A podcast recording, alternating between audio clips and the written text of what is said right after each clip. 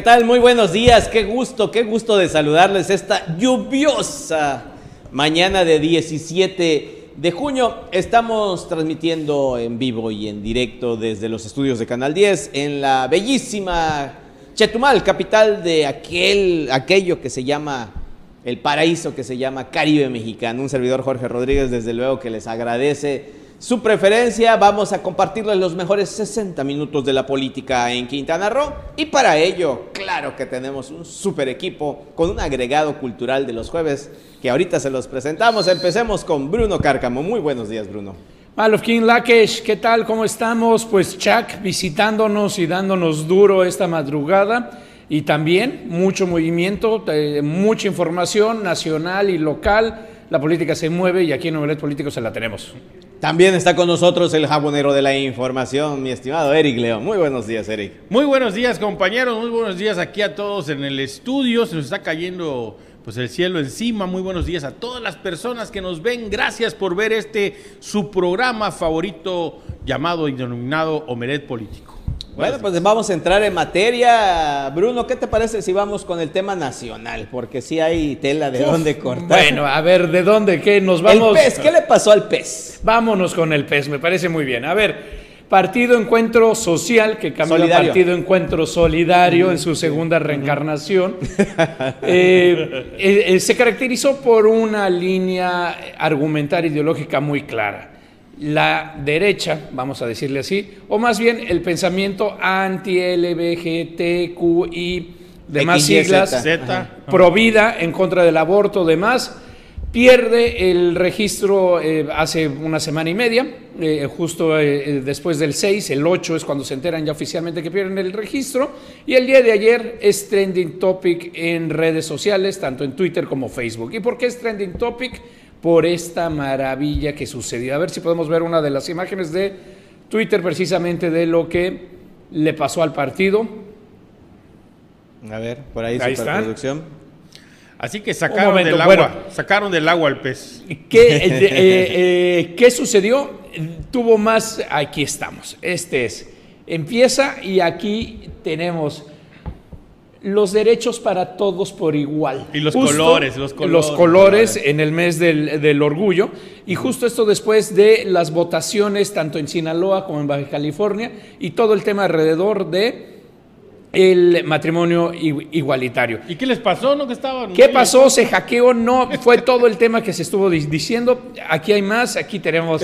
Y ahora dedícame una de Gloria Trevi, escándala. Por las buenas soy buenas, por las malas soy muy, soy muy mala todo se convirtió en pro derechos LGBT. Incluso empezó a seguir a figuras prominentes que buscan la, igualdad, que han estado metidos en el tema eh, pro aborto y que tendremos y que estuvieron metidos también en el matrimonio igualitario. Muchos se quedaron así, ¿qué está pasando?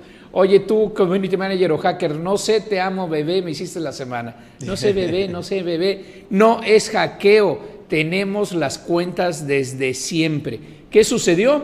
Dicho por la eh, secretaria de Finanzas del otrora Partido Encuentro Solidario, el community manager tomó control por falta de pago. De pago. Al caballero le deben dinero, no le, no le habían pagado y entonces tomó control de esto y pues no se cobró a, las China, a la China, sino pues vamos a hacer algo con esta cuenta que ya no existe. Aquí está el comunicado oficial. Los jóvenes del PES también hicieron un comunicado en Facebook pidiendo que entraran las autoridades cibernéticas. Lo cual aquí no hay delito alguno. No. No hay delito alguno porque el señor tiene todas las claves, tiene todas las No hackeó nada. Y además por falta de pago.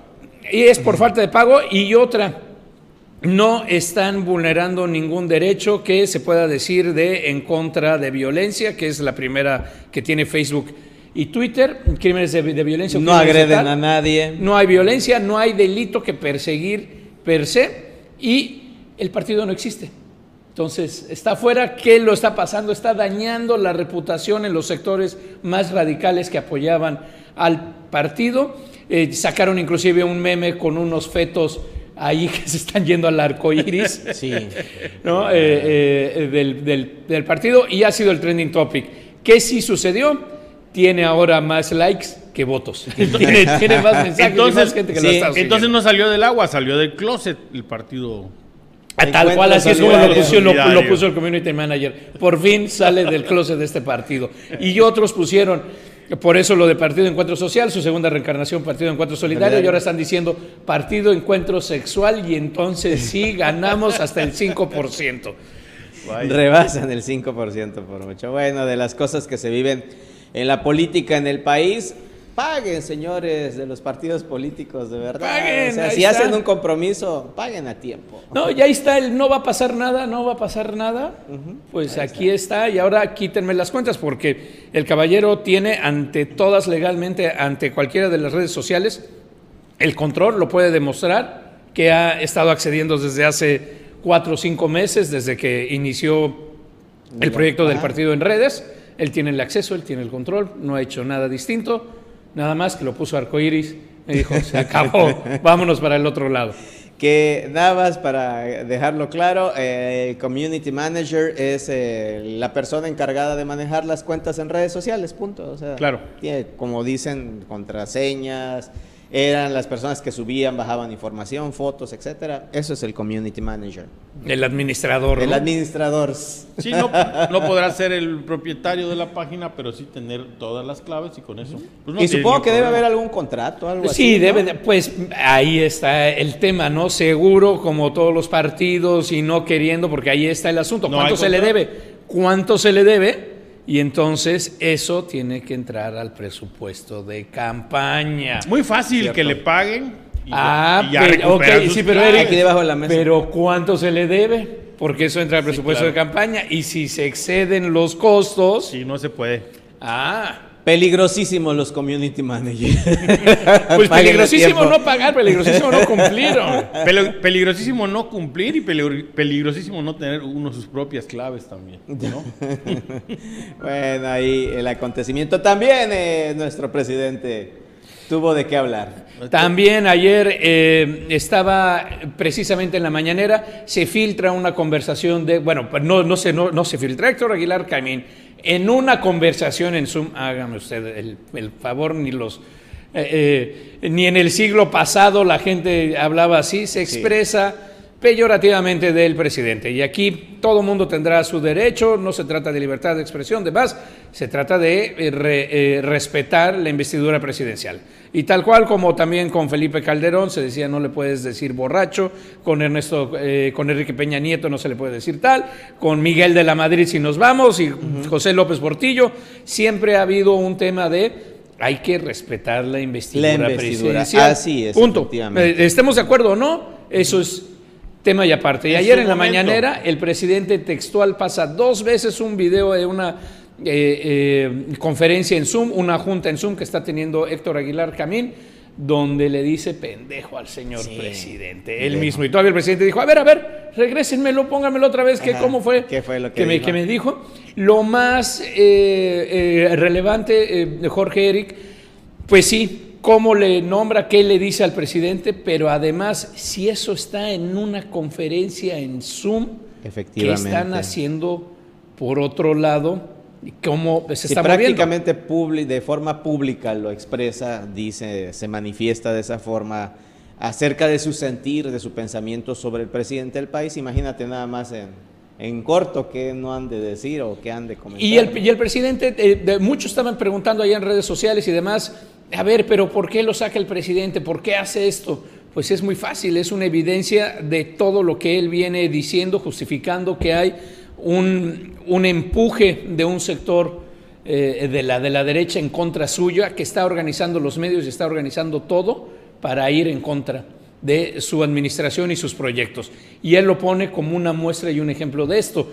Eh, eh, parte de lo que se platica, que yo creo que es lo más relevante o lo que tendríamos que poner el ojo y ver muy detenidamente, toda una estrategia y una ofensiva para quitarle el poder en la intermedia y al final. Definitivamente Sí, es lo que la comenta, envergadura. ¿no? Resultado del 2021. La, la envergadura presidencial se tiene que respetar, sobre todo en su momento en el que, eh, por supuesto, están en funciones y, y, pues menos viniendo de una persona, eh, pues con un intelecto como, como de quien vino, ¿no?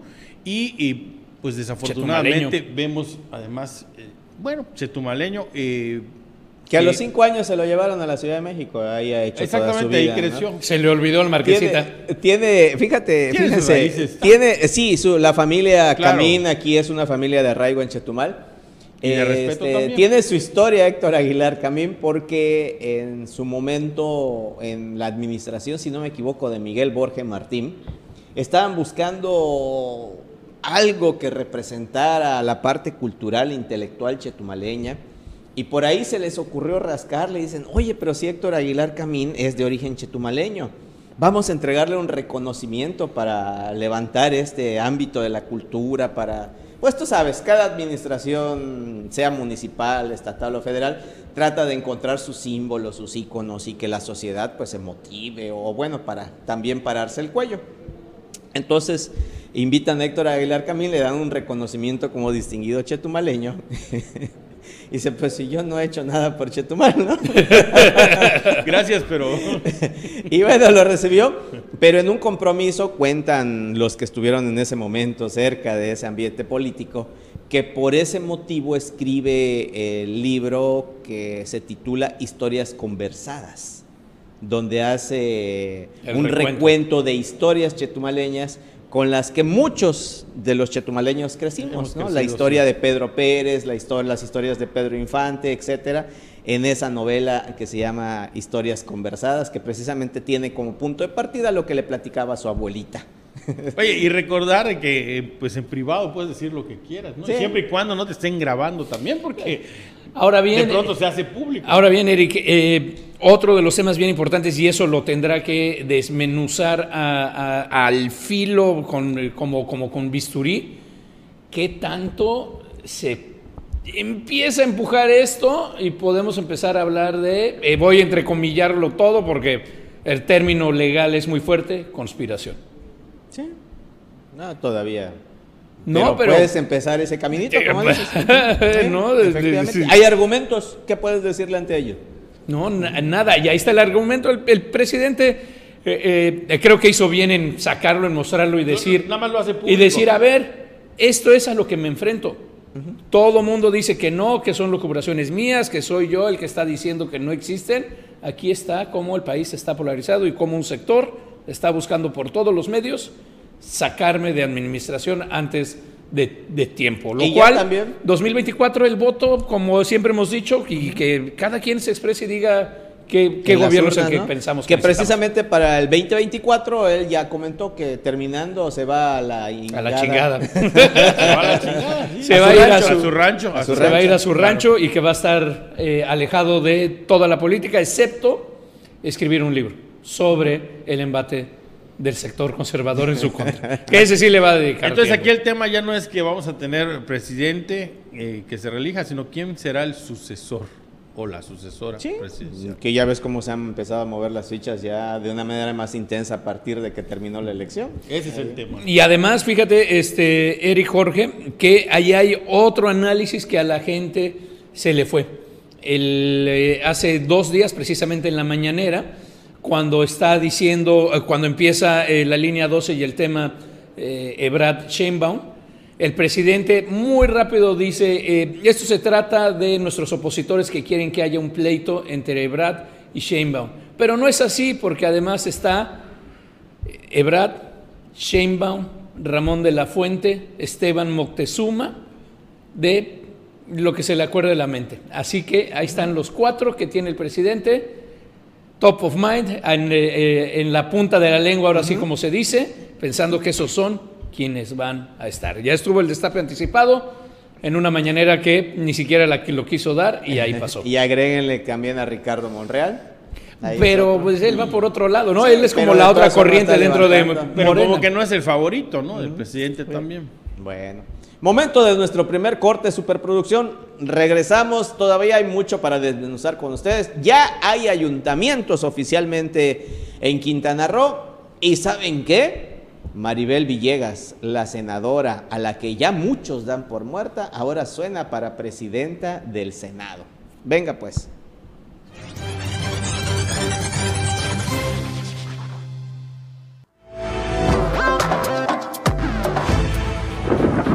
Esta temporada de huracanes te sugerimos tomar los siguientes consejos. Mantén la calma en todo momento.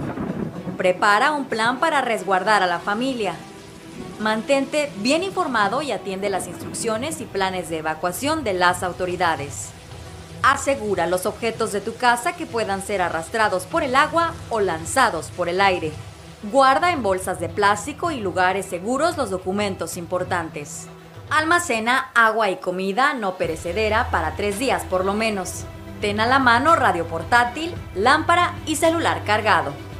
Llena el tanque de gasolina de tu auto. Lleva contigo un silbato para alertar y pedir ayuda.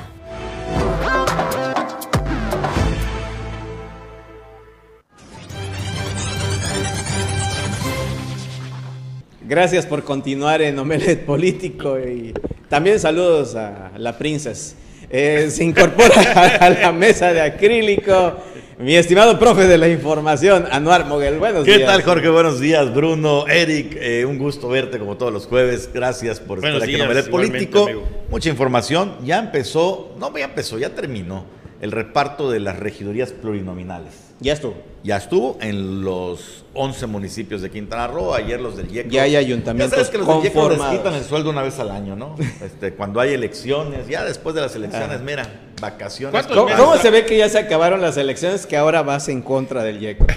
Yo nunca he ido, O sea, nunca he ido ya, a favor ya, del ya no tenemos aquí en Cuando empiezan las elecciones pedradas. empieza Ajá. como que agarrarle cariño, ¿no? Y ahora vamos en contra del no hay ¿Qué, candidato, qué culpa ¿no? tiene el pobre YECO? A ver, yo no estoy diciendo que, estén, que está mal. ¿Que en qué está Ojalá todos quisiéramos tener una chamba como la del Yecro, que Ah, te ahí desvelas, te está el trasfondo. alma, No, ya dos meses, tres meses cada tres años, o cuando hay, bueno, ahorita si no se han homologado. Ah, no es, no es cada año. ¿Cuántas veces al Cuando año pelea el. Canelo? Ah, ¿verdad? Es lo mismo, Bueno, son escenarios similares. El punto es que ya repartieron las pluris y pues no hubo sorpresas. Se lleva tres plurinominales de la capital. La coalición va por Quintana Roo. Entra Juan Ortiz Cardín, entra Cintia Millán, que repite como regidora, la Y única. también entra Y Ángel Rivera. El ex Ángel. Rivero Palomo, Tenemos el eh, rector de la producción. Ahí lo tenemos para que lo analicen, puedan ustedes ver eh, los nombres de las personas de manera general, de, de quienes quedaron integrados en el cabildo de 15 regidores en Otompe Blanco. Ahí está, mira. Ahí está. Además de estos tres de la coalición va por Quintana Roo, PAN y PRI. Entra- entraron dos del PAN y uno del PRI. Eh, entró José Ángel Muñoz solo. Sí. Entró Lidia Rojas Fabro, de También. Movimiento Ciudadano. Fue la 15, ¿no? La que alcanzó. Oye, es que el, el- el número de qué regiduría le tocó fue por la cuestión del género, ¿no? Sí. Entonces no tanto por el lugar en que quedaron. Oye, ¿quién, quién- quedó como, ¿quién quedó como síndico? Porque dicen que esta vez las síndicos Ahí está, sí van a- a tener acciones en contra de lo que tenga que ver eh, con la administración anterior. Hasta no ver, no dicen, creer. dicen que esta vez sí, porque en la administración anterior o en esta que está corriendo, pues no. Hay tres o cuatro regidores nada. que son totalmente gente de Luis Gamero. Vamos a ver si se mantienen como gente de Luis claro, Gamero. ya en el poder Eh, es otro cuento. repite Rufina Cruz también como regidora. Se logró colar sí, como independiente. Y el que no pudo entrar, pues fue Nabil El Jure Terrazas de y Fuerza por México. María Esther Montúfar. Y hablando de los que no pudieron entrar, qué sorpresa, mano. ¿Qué? Eduardo Ando Martínez tampoco logró entrar como regidor. Ah, bueno, allá en tenemos Benito la de Benito Juárez, por favor. Que por cierto, aquí en Otompe Blanco, nada más para agregar un granito, eh, la, la gente alrededor de la política se está preguntando si Juan Ortiz va a aceptar la regiduría. No, bueno, muchos, porque mira. tiene antecedentes de que ya rechazó una, ¿no? Eh, No, rechazó no. la suplencia. Ah, la Acuérdate suplencia, cuando ajá. él era suplente de María Luis, no, de Luis Torres Llanes, y no le quiso entrar al tema. eh, fue cuando entra al, tes- al quite la tesorera en ese Sí. entonces, María Luis Salcerre Camanzanero. Vamos a ver si aumentan, por favor, ahí en la pantalla los nombres. En entra, Juárez. por supuesto, Benito Chucho Juárez. Paul, y con él entraron varios. Los de las planillas, pues usted ya los conoce, son puros del verde, no nos vamos a. Que miren, aquí, ojo, primera regiduría, Lourdes Latife Cardona Musa. Ahí aguánteme el corte. Ahí está. Ajá, Lourdes Latife Cardona Musa. En caso de solicitar una licencia Mara Lezama, es quien queda en funciones de presidenta Por tres municipal. meses. Por Sí, es tres una meses. licencia ajá. temporal. Sí, sí es Sí, temporal. Sí, es definitiva. ¿No la, ¿No la suplente? El suplente, ajá. O sea, es que depende del Depende tipo del de tiempo, licencia. Depende del tiempo. Del Creo que hasta 90 días. Porque quedó En la primera regiduría. también, ¿no? Ajá, de sí. suplente directa de, de Mara. Y Ahora, ya, Lourdes Latife. Cardona, pues no, es- no es novata en estas lides. No, para nada. ¿no? Ya conoce la administración, así que no tiene ningún problema. Eh, vámonos a los pluris, que son los que nos interesan, son los que se repartieron. Los de la planilla entran todos. Completitos. Sin ningún y problema. todos son afines, ¿eh? Ahí sí, planchaditos. Sí, el planchados. Más, eh, eh, por Desde el favor, principio. De la décima regiduría, la por favor, adelante. Ahí está. Ahí está, Chucho Paul, Ajá. evidentemente. Entra Reina Leslie Tamaño. No sé por qué está la décima segunda regiduría vacío. No, no, no. No, no es la de Hanix. Eh, ah, Ah, de ser. eh, de ser, Sí, la sí, de Isaac Yanix, exactamente, Exactamente, pero tiene que entrar el suplente. Estás en todo, Eric, mira entró Jorge Rodríguez Méndez, él fue el candidato del PRI que compitió Sí. en Soledad y Por su cuenta, solito. Pues quien no entró fue Eduardo Mando, no le fue bien Eduardo El Mando 15, Martínez en esta Eduardo aventura. Puyoc. Rodríguez. Eh, bueno, para no ir con todas las listas, porque nos vamos a llevar una eternidad, la gran pregunta no es si Juan Ortiz va a aceptar la regiduría. Finalmente es una chamba segura por tres años, no está tan mal pagada, digo, no es el CECITE, pero no está tan mal pagada, no maneja el presupuesto. La gran pregunta es, ¿van a aceptar ser regidores Víctor Masta, Pedro Joaquín del Buí, Tulum. Sofía Alcocer Alcocer. Eh, ¿Quién más perdió de los que buscaban la reelección? Este, Lázaro Cárdenas. Nibardo Mena. Nibardo. Eh, Son cuatro y por ahí nos falta uno más que buscaba la reelección también. Ah, Laura Beristain Navarrete, por supuesto. Sí. Van a aceptar ser regidores porque como que se ha de sentir feíto, ¿no? Pero si Laura Beristain No, no, es que ha ni la derrota. Imagínate, de repente el, no sé, el 25 de, de octubre, de perdón, de agosto, todavía eres el presidente municipal y todavía jefe. Estás en el escritorio grande. Y una semana después, entrando octubre, ya vas a ser regidor y a lo mejor ni te van a Pues, pelar. pues vamos a ver el caso, de, el caso de. Paoli Pereira, ¿no? Ajá, Paoli Pereira, pero ella sí aceptó la, Sí, ¿no? Y ahorita otra, otra vez va a ser eh, regidora. La cuestión es, eh, ¿lo van a aceptar, por ejemplo, Pedro Joaquín del Buey? Ni necesidad Difícilmente. Ni tiene. le ¿no? va a decir gracias, muy amable. No te- Víctor Mas, tenía después de tres necesidad años en Tulum. Ni de ser presidente, este.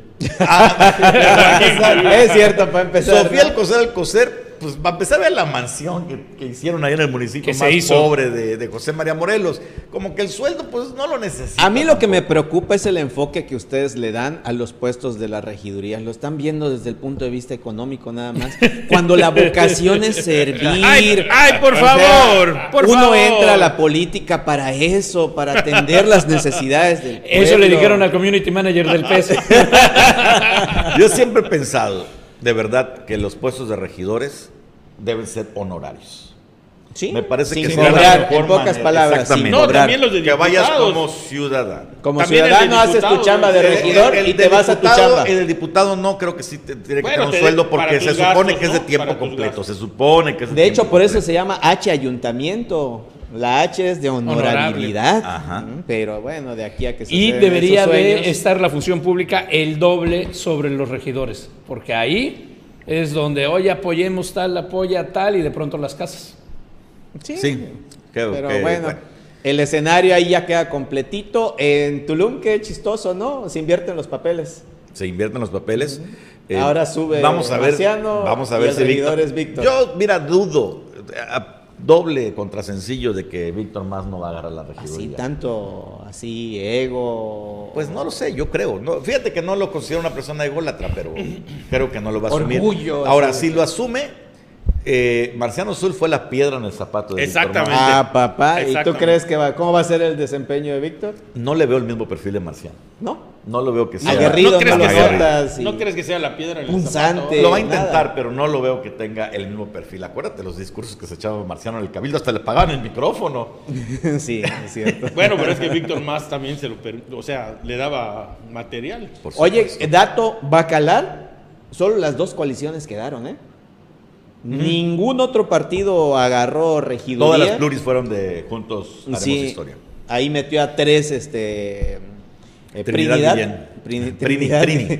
Trinidad Guillén metió a tres y ahí se gastó. No Sí, entró, entró ni Memo Tum, que era del PRI. Ajá. Y no me acuerdo quién es el otro, pero tres, tres pluris No entraron. entró ni Villanueva, ni Oneida, Ni- nadie. Cerrada ni la Alejandro puerta, Castillo. Ni Alejandro Y ahora Castillo. sí, con el panorama completo, hay que tenerle mucho ojo a ese caballo dormido que pasó por la derecha que se llama Movimiento Ciudadano. Que Sí, entró por sí. todos lados, entró tal, y aquí en el vecino, en Campeche, Eh, de hecho, le ganó a Morena. Todo mundo que dice que no se puede, Movimiento Ciudadano le ganó a Morena. Morena gana, se queda mil votos abajo, pero gracias a la alianza y los cinco mil votos del verde es que Sansores entra y justo ahorita está la impugnación Bueno. diciendo, Movimiento Ciudadano va a sacar todas a decir, nosotros ganamos porque le ganamos a Morena y conteo de las casillas porque son cuatro mil votos de diferencia, es nada la Ahora diferencia. sí que Movimiento- voto por voto. Movimiento Ahora sí, Ciudadano, voto Ya, por pero voto. del otro lado. Movimiento Ciudadano tiene una prueba contundente en Campeche de que ganó la capital, el ayuntamiento de. Campeche, Y ese se- movimiento y, y ciudadano. déjate de eso, se lleva dos de los estados más prósperos de- del país, ¿no? Nuevo, Nuevo León, y. Jalisco. Entonces, Con Alfaro todavía. ahora, aquí en Quintana Roo, honestamente, como que Chanito está echando la flujera, ¿eh? Como Bueno, líder del Don Chano Mayor quedó de regidor. Entonces, Bueno, a oye, ver. allí está interesantísimo. Soli, por favor. Solidaridad, sí está interesantísimo el registro, Sí. el, el registro de las planillas pluris, de los- las regidurías pluris, porque entra, o entraría, si lo acepta, Laura Beristain. Entra Chano Toledo y entra Gabriel Mendicuti. No va a estar fácil para Oh, aviéntate un no va a estar fácil ¿no? No va a ser- o le va a costar mucho. No va a ser Y ahí sí van a querer todos, y ahí sí van a querer vez te vas por el dinero. A ver, a ver, a ver, a ver. Oh, Yo dije le va a costar mucho esfuerzo Ah, No, no va a ser entonces, piedra, va a ser disculpa, el mal pensado fui yo en este caso, sí. Ve, ahí Ahí quedaron están. la Laura décima, Laura, Alán Och- Es que, Ochoa, es que imagínate que Chanito Toledo. ninguno de los tres. Chano. Bueno, Chano. Chano, pero, pero sí les va a, le va a costar o le Ningún- costaría mucho trabajo. Ninguno de los tres es suavecito. Claro que no. Y para convencerlos, pues ninguno de los tres sí tiene se- necesidad tampoco. Y ahí sí, a diferencia de los otros, los tres seguramente van a decir, sí me quedo. A ninguno de los claro. tres le puedes hacer manita de puerco. No, ¿eh? hombre, no, no, para nada. definitivamente No lo puedes agarrar no. por ningún lado. ¿No? Y es plataforma para cualquiera de los tres, para la que sí.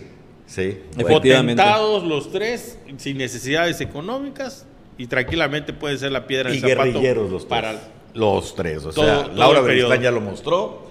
Aquí entrevistamos a Gabriel Mendicuti, que creo que ha sido la entrevista así más frontal y clara. Y Chano Toledo, pues qué decir de Don Chano. Se la sabe de todas, todas también en esas Se líneas. van a poner interesantes las sesiones de Cabildo de Solidaridad entonces. Vamos a ver ahí, eh, ahora sí que los espolones eh, políticos, Sí, no van a tachar de misoginia, de Lili Campos Miranda, que pues hemos visto que ha crecido.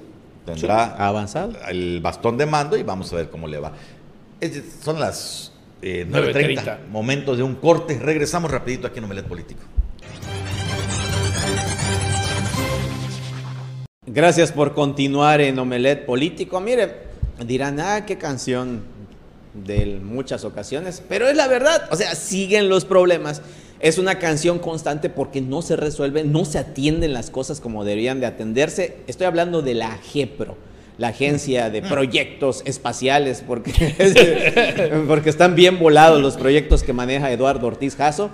Y sigue la constante, no atienden al personal. Aquí lo hemos mostrado con pruebas, con declaraciones, con documentos que han enviado a todos lados los trabajadores y sigue la constante. Ayer otra denuncia, falta de atención por parte del titular de la GEPRO. pues si nunca está en las oficinas. Bueno, para comenzar, ¿cómo va a Aquí en la atender, no? capital, no? No. Allá en las lujosas de la zona norte, eh, en Benito Juárez, en ¿Cuánto, Cancún, cuánto cuesta allí la, sí. en la zona hotelera, no? ¿Cuánto No, cuesta? no está en la zona hotelera, ¿Cuánto pero está ahí cerquita de la Cerquita. Plaza de las Américas, lujosísimo el edificio. Pues no hay un dato específico, pero se habla de que la renta debe costar de 250 mil para arriba, ¿no? Tranquilamente. Al menos él tiene, Mensual. él tiene solucionado su problema. Ah, pero claro. Y los pobres trabajadores, El tema con, con Eduardo Ortiz Caso es que nunca ha dado la cara. Jamás. Nunca se ha visto. Ni él. va a darla. Y cuando la dio al inicio de la administración para da- hablar de sus proyectos espaciales, ¿te acuerdas de la carretera sombra, Sí. de cuota y demás? De los seis proyectos que supuestamente iban a impulsar, el único que está en pie es el tren Maya. Y no es de ellos. Y no es gracias de la. GEPRO, ¿no? Y Bueno. bueno, en pie decimos, aunque todavía no vemos, no vemos claro, ¿no? Como tal. Ahora, ¿qué está pasando en la GEPRO? Documento enviado al gobernador del estado por parte de los trabajadores de la GEPRO dice, solicitamos apoyo para poner fin a las humillaciones, abusos y excesos de la directora administrativa de la GEPRO, Azayatli Fernández Sánchez, quien se siente protegida por el director general Eduardo Ortiz Jasso. Resulta ser que los trabajadores de la AGEPRO tenemos que soportar todos los días las humillaciones, insultos y gritos de esta persona arrogante, prepotente y nefasta. Azayatli desde su lugar a gritos y sin respetar los derechos de los trabajadores se pone a insultar y menospreciar el trabajo y desempeño de su personal. Sí, y bueno, ahí está la denuncia pública. Dice, el caso es que valiéndose y abusando de su poder, poder que le ha dado, el director de la JEP, Eduardo Ortiz Caso, eh, se encuentra amenazando a todo el personal. Satisface todos sus caprichos, los remueve de sus funciones a la medida de su antojo como tal. Y se puede corroborar esta información, señalan los trabajadores, ya que en días pasados un compañero que se desempeñaba como jefe del Departamento de Contabilidad fue removido y bajado de nivel a jefe de oficina, poniendo en el lugar a una recomendada de Asayatli de nuevo ingreso. Dicen los trabajadores, sospechan, con el fin de que le tape los malos manejos de los recursos. El tema es que no es nueva esta, esta inconformidad en la GEPRO, ha sido continua. El secuestro eh, que comentaste. Sí, las quejas de los ciudadanos. Acuérdense que hace, hace unos eh, meses... Por si no lo conocen, él es Eduardo Ortiz Caso. Digo, después de cinco años casi no lo identifican. y, si quiere ver el síntoma claro, no sé si por allá la producción lo voy a meter en problemas, pero si no, no hay problema. Eh, acuérdense de los trabajadores de la GEPRO que denunciaron también que había aviadores y que fueron despedidos a la mala por personal foráneo que llegó, dicen ellos, de Puebla en esta en este periodo, porque la GEPRO se, formó después de, del IPAI de manera prematura. Y bueno, las quejas han sido una tras otra, una tras otra y con un mismo tenor, la inconformidad por el maltrato. Ya tiene la producción aquí las imágenes, para recordar nada más.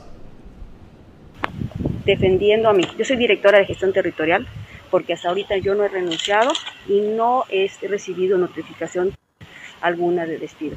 Platícanos eh, tu nombre. Eh. Araceli Muñoz Sabido, directora de gestión territorial. Platícanos qué es lo que pasó hoy precisamente me presento a las oficinas a trabajar, eh, pero, pero antes de esto, el día viernes me quisieron levantar un acta administrativa porque no me presento a trabajar. Tengo evidencia de la misma coordinadora que es de Puebla, Ana Laura, que me autoriza por cuestión de pandemia y tengo, tenía mucha gripa, que mejor me haga la prueba y, las cuestiones conducentes. No fue de manera escrita, fue de manera este, verbal y por audio. Este, y el lunes me, el lunes me, me, me presenté en las oficinas de Cancún porque el viernes mismo se me dio este, la noticia de manera este, sorpresiva, yo enferma, con tratamiento. Esta declaración la tenemos registrada con fecha 25 de marzo. Sí, el pasado mes de marzo. Y eh, la empleada que usted ve aquí tuvo que llamar a la policía porque la secuestraron. Sí, la encerrada en le cerraron la oficina para obligarla a firmar la renuncia denunciamos desde ese entonces el terrorismo laboral que estaban sufriendo. Al otro día, 26 de marzo, póngalo usted, con la valentía de esta empleada, otros que ya fueron despedidos tomaron valor fueron también a denunciar a la, lista de aviadores y privilegiados y corroboraron estas historias de terror laboral que se viven. Y una más, ¿qué está pasando? ¿Dónde están las autoridades encargadas de vigilar este tema? ¿A poco la Secretaría del Trabajo y su titular, Catalina Portillo Navarro, no tienen dentro de sus atribuciones revisar que no exista el acoso o el mobbing laboral dentro de las dependencias pero es su gobierno. cuate, Ortiz Jasso, es su cuate, son sus amigos, los mismos directores, es los mismos secretarios titulares. Es un problema con esta también titular eh, Catalina Portillo que no hace su trabajo. Los directores, eh, los, los directores administrativos de ciertas dependencias de pronto, en el caso específico de Ajepro, igual se sienten inamovibles porque es un poder que les ha otorgado también el titular de la dependencia. Oigan, y también ya en su momento Rafael del Pozo se ha desmarcado del tema que no está dentro de sus atribuciones, porque también le ha mandado documentos donde le hacen las observaciones, donde le presentan pruebas y ha comentado que la Contraloría no tiene intervención en ese porque tema. Porque no es un acto de corrupción, es un acto de acoso. Entonces, ¿a dónde pueden recurrir los trabajadores? A la Secretaría del Trabajo, pero al ser parte del mismo gobierno, pues igual como dice Eric, no se procede. A la Procuraduría del Defensa del Trabajador, eh, a las juntas de conciliación arbitraje, en dado caso. Función Pública Federal, pero está más complejo que entre ahí. Y por eso optan por lanzar estas cartas dirigidas a las autoridades con la esperanza de que al menos le den un coscorrón. Porque Hacer no las corren, social. ¿eh? No. no las corren, le dicen ya cálmate, bájala un poquito. Y le bajan un poquito por un Sí, rato. Sí, le bajo un poquito, pero ya te traigo filo. Además. Y Ya te traigo filo y te hago la vida imposible. La falta de pago de compensaciones, de viáticos, etcétera, un sinfín de anomalías que ahí están vigentes, que ahí son constantes las denuncias públicas y simple y sencillamente en la JEPRO no pasa nada. Ahí sigue Eduardo Ortiz Jasso. ¿Qué tanto poder, qué tanto conocimiento, Pues qué imagínate. tantas este, pues pendientes con él que ahí sigue? Una agencia de proyectos sin proyectos. Eh, bueno, y hablando de proyectos, el que sí está además, ayer ahí Día Estudios da a conocer lo que va a ser la terminal del Tren Maya en Tulum. Vaya. Y todo el mundo la celebra además, vamos a ver las imágenes, están muy bonitas, por cierto. Sí. Eh, eh, ahí de Estudios dice precisamente que va a velar porque, no, estas son las otras. No, este es un de Santa Lucía, Eh, ¿no? Sí, sí, sí, un momento, porque ese vamos a hacer la comparación, porque justo todo el mundo dice que qué bien están estas. Aquí está ahora Estas sí son la de- terminal del Tren La Maya. terminal de Tulum. La de, la de Tulum eh, eh, va a ser amigable con el medio ambiente, luz natural. Vean estas imágenes y todo. Y curiosamente son muy similares, ahora sí, por eso estaban a lo que va a ser el AIFA, el Aeropuerto Internacional Felipe Ángeles. Aquí estará la, terminal, luz natural, eh, muy amplio los espacios para que tengan precisamente flujo de aire. Esto es el AIFA. Si se fijan, el tipo de construcción, el tipo de ingeniería va a ser muy similar en las dos. Y sin pues, embargo, el todo el mundo va en contra. Aquí está todavía el- la terminal de Tulum.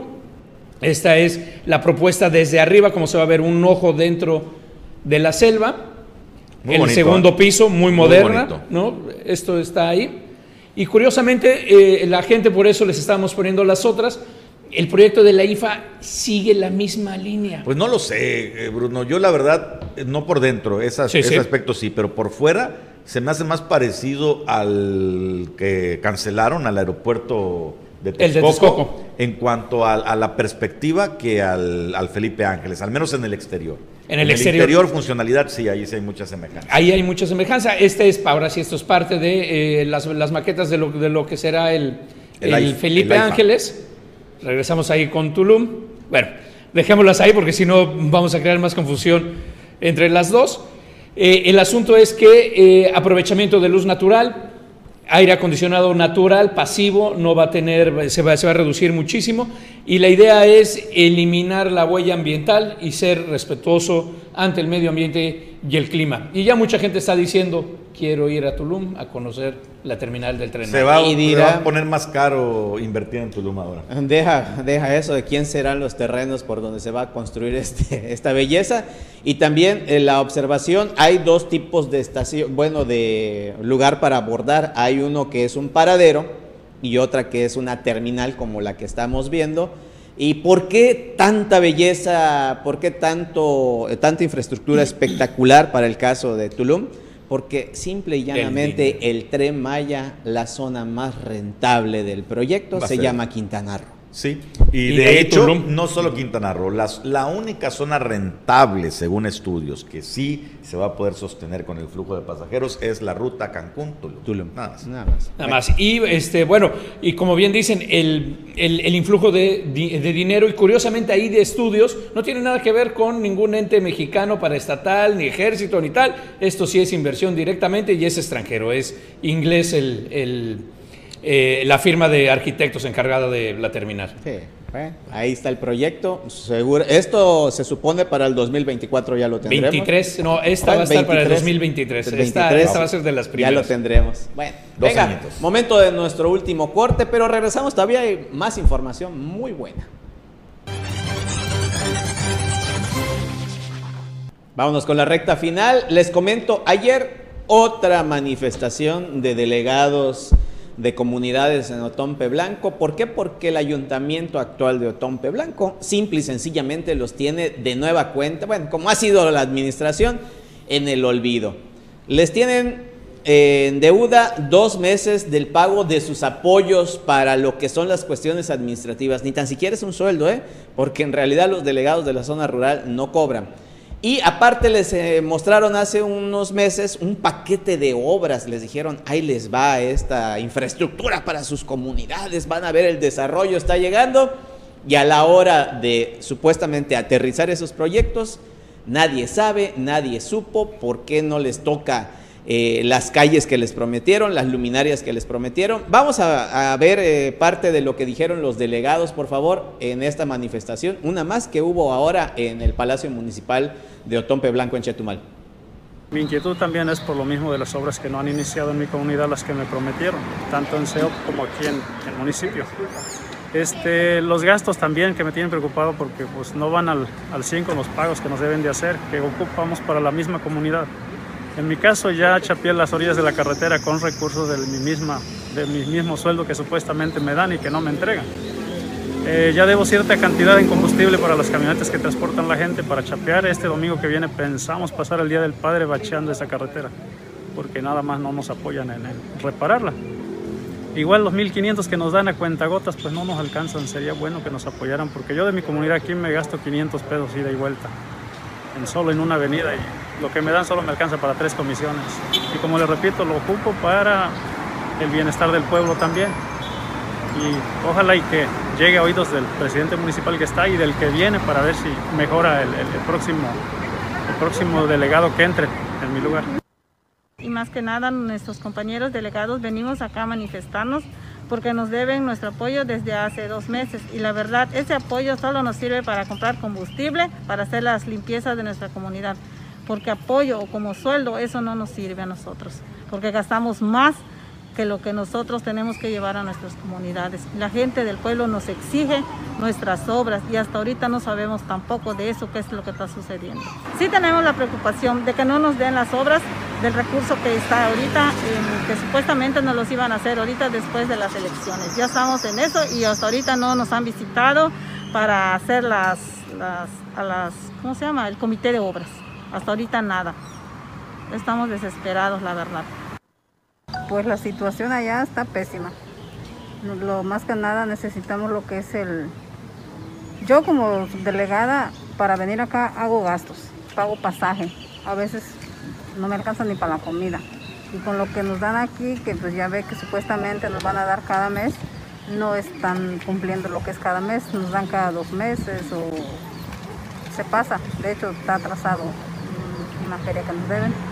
Entonces, lo que yo quisiera también es comentarle a las autoridades de, pues, de aquí, los que ahora sí saben sobre todo eso, que nos apoyen lo que es con los oficios que tenemos, las solicitudes más que nada, que no nos estén cuenteando de que sí nos dan y no nos dan, que nos den lo que es la pavimentación, ahora sí que nos cumplan más que nada.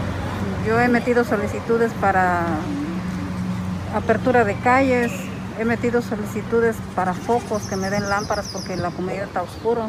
Hay unos focos, pero no en toda la comunidad. Y sí hace falta. Así es, este, vine a, preguntar y, pues no, no me dieron razón.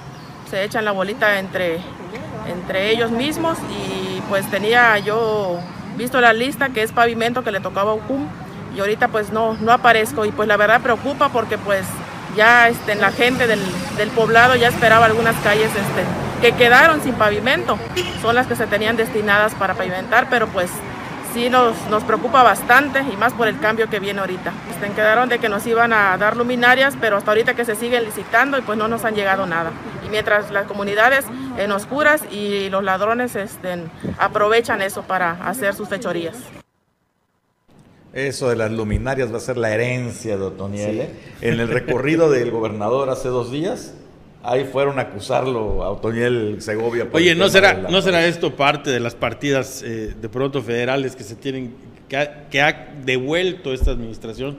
Que ha sido su costumbre. Pues básicamente. de esas, lo que sí se habla es que ni los servicios básicos. La triste realidad de las comunidades en Otompe Blanco y así infinidad de casos en otros ayuntamientos y la, también. Y la triste realidad, Jorge, es que ya con el cambio de gobierno tan cercano, Sin esperanzas. alcaldes ya dijeron, Ay, nos vemos, ¿no? Preparo maletas y ya. Antes de irnos, eh, el presidente Andrés Manuel López Obrador volvió a agitar el, el avispero con una propuesta controversial en la que esta ocasión coincido plenamente con su visión. Propuso desaparecer los 200 diputados federales plurinominales y dijo lo que muchos pensamos, ¿no? que no sirven para un Comino. comino, para nada. Eh, sin embargo, pues ya, ya salieron otros a defender la figura de los pluris, que es para que no tenga todo el poder, que el presidente quiera hacer eso, porque así sí tendría el control total de la Cámara. No lo sé, a lo mejor sí sea su idea, pero la verdad, esto de los pluris, hace tiempo que se prometió que se iban a reducir, lo prometió hasta Peña Nieto y Sí. no se cumplió.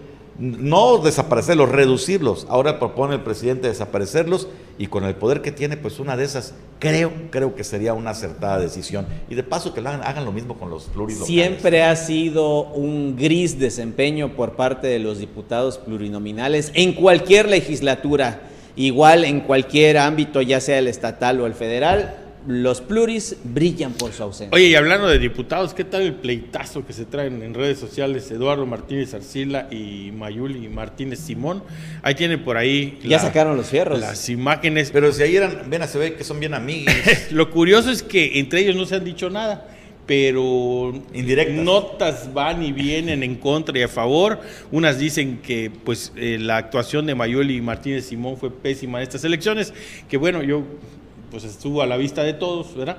El Y otros, otras, otros señalamientos acusan a Eduardo Martínez Arcila de sabotear la elección y bueno, así va entre dimis y diretes. Lo cierto es que eh, Eduardo Martínez Arcila se reúne con Marcos Cortés a nivel nacional, el presidente del PAN, y, este, y pues se entiende de que se están peleando ahora pues ya la, lo que sería la presidencia de la Jugocopo en este año que viene, que quién sabe pues quién quedará en el dominio de esta presidencia. Que déjame decirte que Marco Cortés y Eduardo Martínez Arcila son cuates desde Cuatísimos. que eran panistas activistas, chamacos, bien chavos, desde ahí son amigos y se conocen de... Y bueno, y Marco Cortés ya se sabe que es el que sigue, o sea, va, ¿Sí? va- no se va a mover, va a seguir en la, En la presidencia. Ujú. del, del PAN. Sí, como también quieren seguir los diputados 12 Exactamente. años. Mm. No, ese gran tema, Eric, que todavía Pero no te, sigue. pre- no te preocupes. Son 15 años en Ya total, se ¿no? comprobó. No, son 12.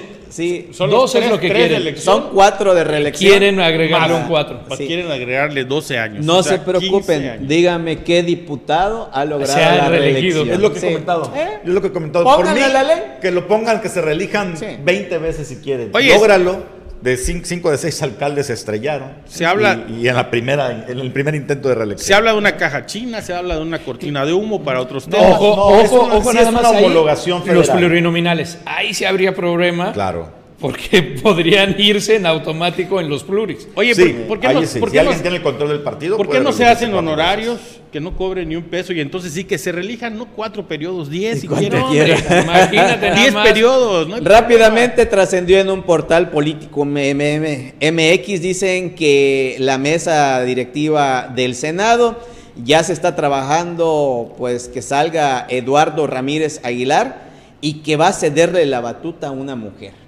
Y esa mujer es quintanarroense y se dice que es Maribel Se Villegas. está rumorando. Se está, rumorando. fuertemente. Ahora, ¿meterá eso de nuevo en la carrera Maribel Villegas o simplemente ya estará trabajando para un proyecto más de más alto nivel, que es el proyecto Y ojo, cuidado, porque si se desinfla, uff, Sí. uff, esa es una navaja De doble De doble filo. Bueno, hasta aquí Omelet Político. Muchísimas gracias de verdad eh, por la atención a esta información que les traemos, pero con un enorme gusto y pasión por informarles. Le agradecemos al ingeniero Carlos Toledo, desde luego, todas sus atenciones y libertad de expresión de la que gozamos en este medio de comunicación. Muchísimas gracias Bruno, Eric y desde luego Anuar, a la superproducción y a usted. Que tenga un hermoso día. Cuídese mucho. Hasta mañana.